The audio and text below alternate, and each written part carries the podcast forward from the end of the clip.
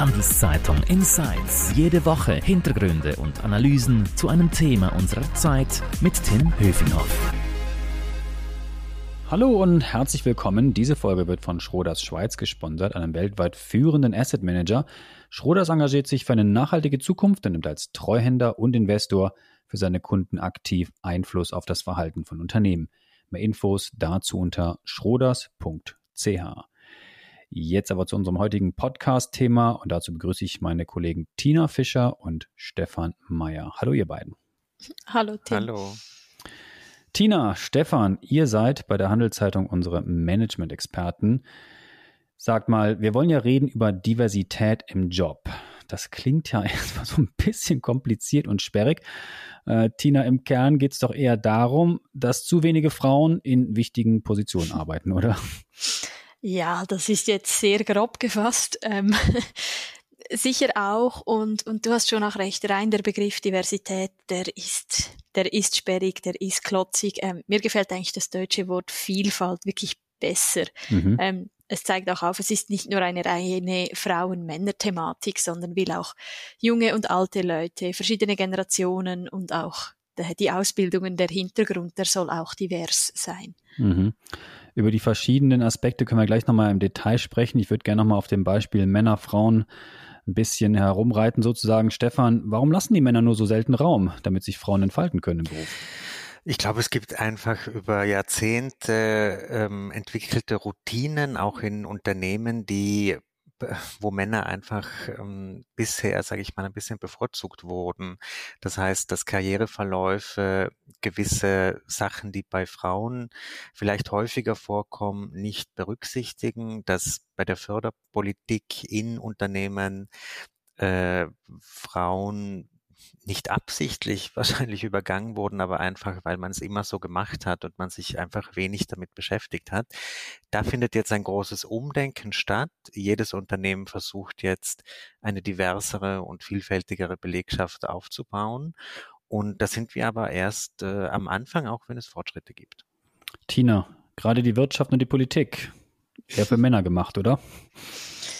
ja, nicht für Männer gemacht, aber es sind sicher viele Männer sehr präsent.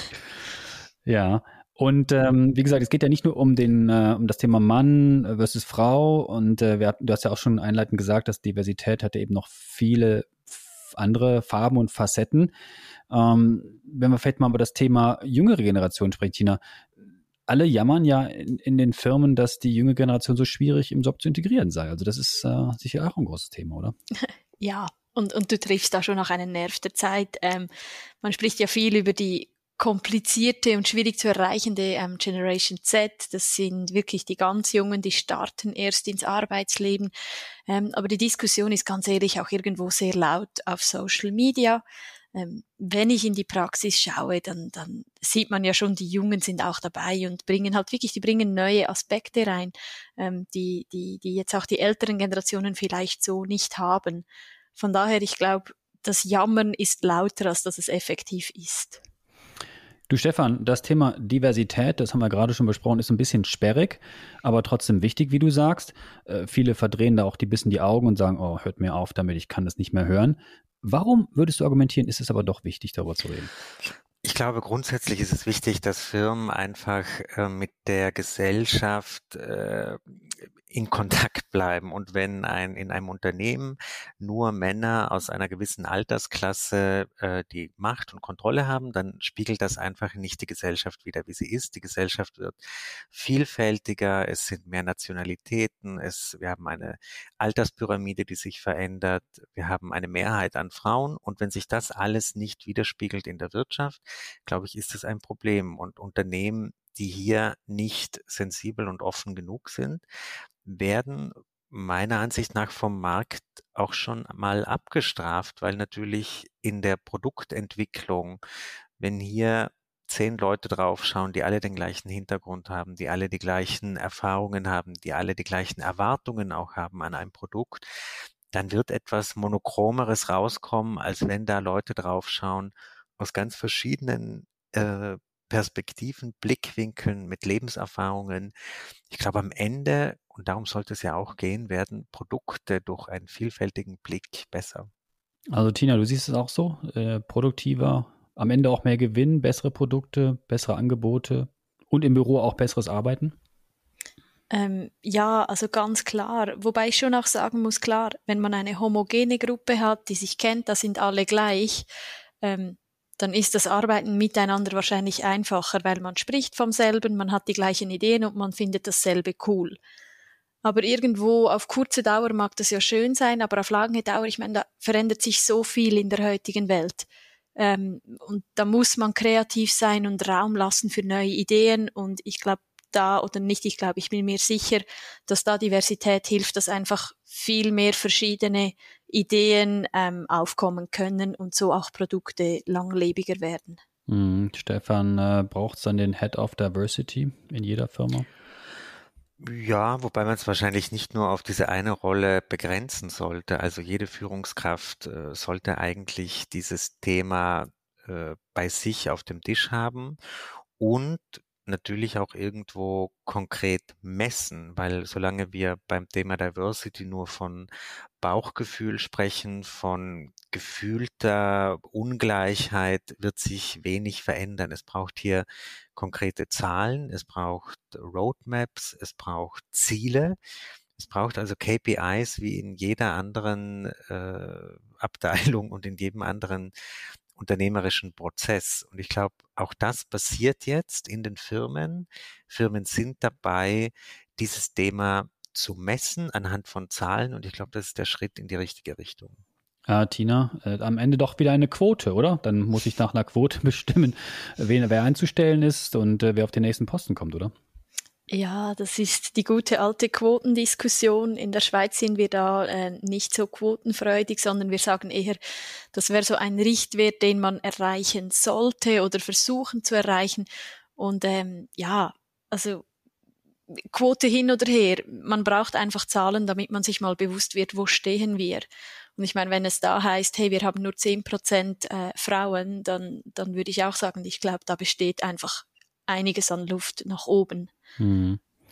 Und, Und der, Stefan, ja, ja ich will nur ergänzen, vielleicht der Wert der Quote ist vielleicht die simpelste Kennzahl, die es einem auch so ein bisschen einfach macht, vielleicht. Ich glaube, es muss schon etwas komplexer sein. Man sollte zum Beispiel analysieren, nicht nur, wie viele Frauen haben wir im Verwaltungsrat, sondern wie viele Frauen verlieren wir im mittleren Management, wie viele Frauen steigen ein im, in den ersten Jahren, wann steigen sie wieder aus? Also das sind die Zahlen, die mich interessieren und nicht nur der Blick ähm, auf das oberste Entscheidungsgremium. Mhm. Und äh, derweil läuft die Debatte wahrscheinlich eher auf so einer subtileren Ebene, wenn man das nicht äh, ganz krass nach Zahlen sortiert, nach dem Motto, oh, also ich argumentiere jetzt aus der Männersicht, oh, ich habe jetzt den Job vielleicht nicht bekommen, weil eine Frau bevorzugt wurde, weil jetzt plötzlich in meiner Firma das Thema Diversität ganz groß geschrieben wird. Ja, also ich könnte mir vorstellen, dass es eher auf der Ebene läuft, Stefan, oder? Ja, wobei ich eben vor diesem Ansatz warne, dass man hier so einen äh, Geschlechterkampf äh, sich einredet oder herbeiredet, weil ich glaube, darum geht's nicht. Es geht jetzt darum, dass man einen Versuch startet oder ein Projekt startet, vielleicht sogar ein gesellschaftliches Projekt, dass man bisher unterrepräsentierte Gruppen in Führungs- und Entscheidungsfunktionen stärker integriert. Das wird Jahre und Jahrzehnte dauern, bis wir soweit sind. Äh, aber es gab schon Fortschritte, wenn wir uns anschauen, wie die Wirtschaft vor 30, 40 Jahren ausgeschaut hat. Da waren Frauen eine absolute Ausnahme. Heute ist vieles normaler geworden und ich glaube, das wird weitergehen. Also ich glaube, man darf auch nicht sagen, okay, wenn wir dann 50-50 in allen Bereichen haben, ist alles erreicht, sondern es geht darum, dass man Gruppen Brücken baut zu Funktionen, die ihnen bisher versperrt waren. Und ich glaube, das ist nur fair, weil unser Ziel auch als Führungskräfte muss ja sein, dass wir Menschen so fair wie möglich behandeln und wenn sie Talente haben, ihnen einfach faire Brücken bauen auf CEO-Posten, auf Chefposten, auf Chefinnenposten. Tina, gibt es denn besondere Branchen in der Schweiz jetzt vor allem, wo man sagt, die machen das besonders gut oder die machen das schlecht? Also Pharma, Banking, Medien oder so, kann man das so allgemein sagen, dass sie sagen, die sind besonders gut darin, äh, die junge Generation gut zu integrieren oder Frauen schneller zu befördern als andere? Finde ich sehr schwierig zu sagen. Also ich meine, ich kann jetzt bei uns für die Medien sprechen. Ich habe das Gefühl oder ich fühle mich sehr wohl hier als Frau und es hat auch einige, aber sobald man halt wirklich in den Wirtschaftsbereich schaut, seien das Banken, sich, was auch immer, da hat es einfach schon viele Männer ähm, und halt wirklich auch in, in, in hohen Positionen auf Entscheidungsfunktionen, also in Entscheidungsfunktionen, da hat es einfach noch immer wirklich, also sie ist männlich geprägt. Und ich glaube, ich hoffe, dass sich das ändert, aber so schnell geht das leider nicht. Und Stefan, der Blick ins Ausland, ist die Schweiz da besonders nicht progressiv oder doch progressiv oder total abgeschlagen? Also in manchen Bereichen ist die Schweiz sicher im Hintertreffen, was das Thema Kinderbetreuung, Vereinbarkeit von äh, Familie und Beruf äh, betrifft. Äh, eine kleine Ehrenrettung aber zum Beispiel für die Pharmabranche. Ähm, hier wissen wir, dass enorm viele Frauen in Führungs- und Managerinnenpositionen gekommen sind, es geschafft haben, sich in diesen Weltkonzernen Novartis, Roche und Co. ganz nach oben zu arbeiten. Ich glaube, hier würde sich ein Blick lohnen, warum es in dieser Branche besondere Fortschritte gegeben hat und wie man die Erkenntnisse daraus vielleicht auch in anderen Industrien äh, einsetzen kann. Du, Stefan, in anderen Branchen, Banken, Versicherungen oder ingenieursgetriebene Berufe, da sieht es wahrscheinlich nicht so gut aus. Ja, ich glaube, wir haben im Finanzbereich, im Banking sicher noch äh, sehr wenige Frauen in Führungspositionen, wobei auch hier die Institute versuchen mit speziellen Programmen, zum Beispiel äh, Rückkehrprogrammen nach Schwangerschaftspausen äh, sozusagen für die Bankerinnen eine Brücke zu bauen. Aber es ist noch extrem viel zu tun, auf jeden Fall. Wobei man auch hier sagen muss, äh, inzwischen alle großen Banken messen auch ihre Diversity-Bemühungen sehr konkret und sehr strukturiert. Also ich glaube, der Weg ist gestartet. Man wird sehen, wie schnell man vorankommt. Nochmal kurz ein Hinweis auf unseren Sponsor an dieser Stelle. Diese Folge wird von Schroders Schweiz unterstützt, wie Schroders Nachhaltigkeit in seinem Investmentprozess integriert und Fortschritte misst, erfahren Sie unter schroders.ch. Tina, Stefan, jetzt wollen wir nicht auf anderen Branchen rumhacken. Wir selbst, die Medien, die sind ja nicht immer das beste Beispiel in Sachen Diversität. Also wenn man sich die Chefredaktionen beispielsweise mal in der Schweiz oder in anderen Ländern auch anschaut, ja, die Männerdichte ist da ein bisschen, bisschen groß. Äh, auch im Wirtschaftsjournalismus gibt es nicht gerade übermäßig viele Frauen. Ähm, da läuft es auch nicht gut, oder? Nein, da besteht definitiv Luft, Luft nach oben. Also ich meine, wenn man sich hier mal die, die Medienlandschaft anschaut, dann ist wirklich der größte Teil hat äh, einen männlichen Chefredaktoren. Ähm, ja, also da muss man sich an der Nase nehmen und, und das ich gehe aber wirklich davon aus, das kommt und ich glaube, die Medien, die sind wirklich auch stark sensibilisiert auf das Thema. Wir schreiben ja tagtäglich darüber. Hm. Und Stefan, äh, unsere Sprache, unsere Bildsprache, sei es jetzt in Online, in Print, die ist ja auch ähm, davon geprägt, dass wir eher männliche Entscheidungsträger zeigen aus Wirtschaft und Politik. Jetzt kann man sich raussehen und sagen, ja, ich kann ja auch nichts dafür, dass der, der Chef der Swiss sozusagen ein Mann ist und keine Frau oder von Swiss Re oder von UBS oder CS, dann müssen wir halt eben Männer zeigen. Aber da kann man sich äh, nicht so einfach rausreden, oder? Ja, ich glaube, es ist wichtig, dass Redaktionen äh, einfach schauen, weil de facto ist es ja so, dass Journalisten einfach ihr Kontaktnetzwerk haben, das, auf das immer wieder zurückgegriffen wird und hier sind teilweise eben auch wieder Männer überrepräsentiert.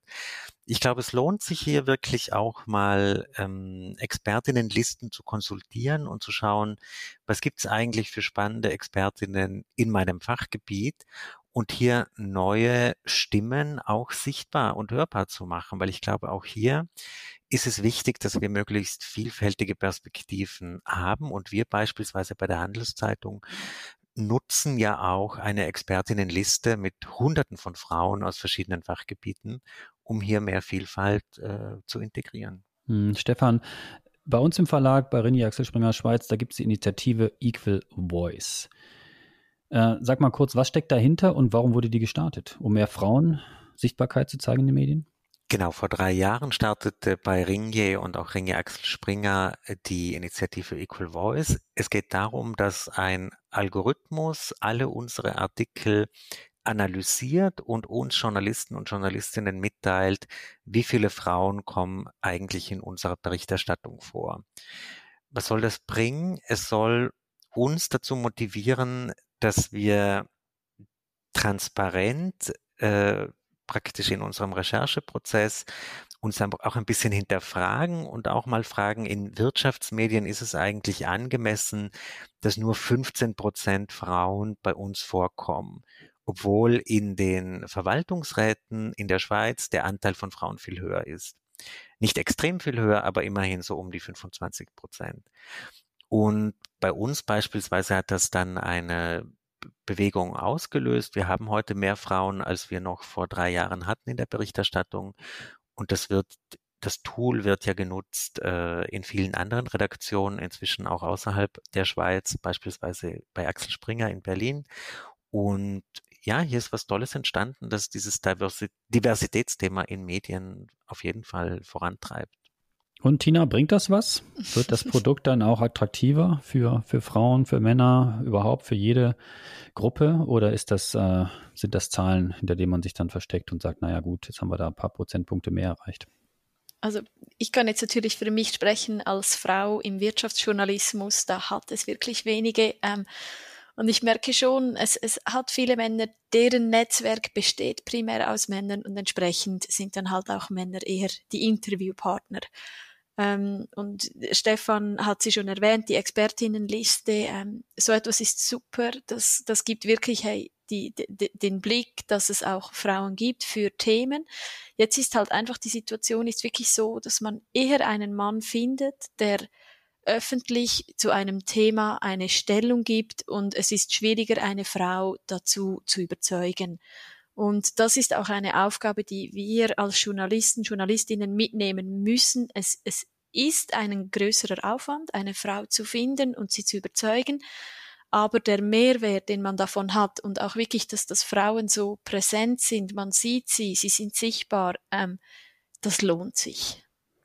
Stefan, zum Abschluss vielleicht, wie muss ich vorgehen? Also wenn ich in einer Firma arbeite, sei es jetzt als Kader oder eben nicht als Kader. Ich habe das Gefühl, ja, in Sachen Diversität, mh, hm, da ist noch einiges im Argen. Was sind so die Tipps und Tricks? Ähm, weil das Gefühl, dass man vielleicht nicht vorankommt, weil man nicht gefördert wird aus vielerlei Gründen, was, wie soll man da reagieren?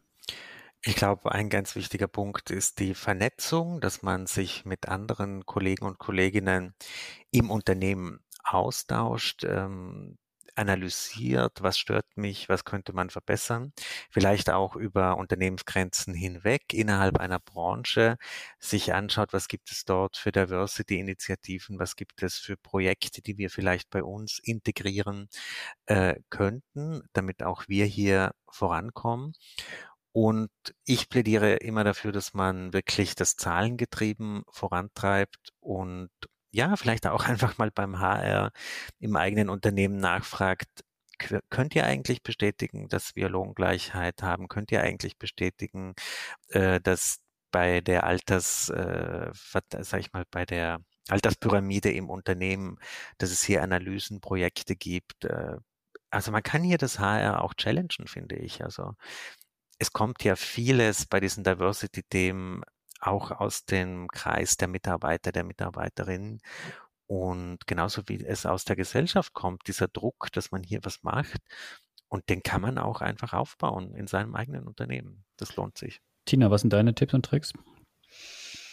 Du, Stefan hat eigentlich schon alles gesagt. Für mich ist einfach wirklich ähm, Frauen suchen, sie kontaktieren, sie motivieren und, und bei uns ist auch wirklich junge Frauen haben andere Blickwinkel. Also das Vertrauen den Frauen geben und nicht immer sagen, wir wollen nur eine Frau, damit es eine Frau ist, sondern die Frauen können genauso viel wie die Männer. Stefan, Tina, danke für eure Insights. Mehr Infos zum Thema auf handelszeitung.ch. Und wenn euch unser Audioangebot hier gefallen hat, dann würden wir uns freuen über ein Abo, sei es bei Spotify, Apple oder wo auch immer ihr uns hört. Also nochmal, merci fürs Hören, bleibt gesund, ihr beiden. Und ich äh, danke euch, dass ihr dabei wart. Danke euch, Tina und Stefan. Danke. Danke, tschüss. Handelszeitung Insights.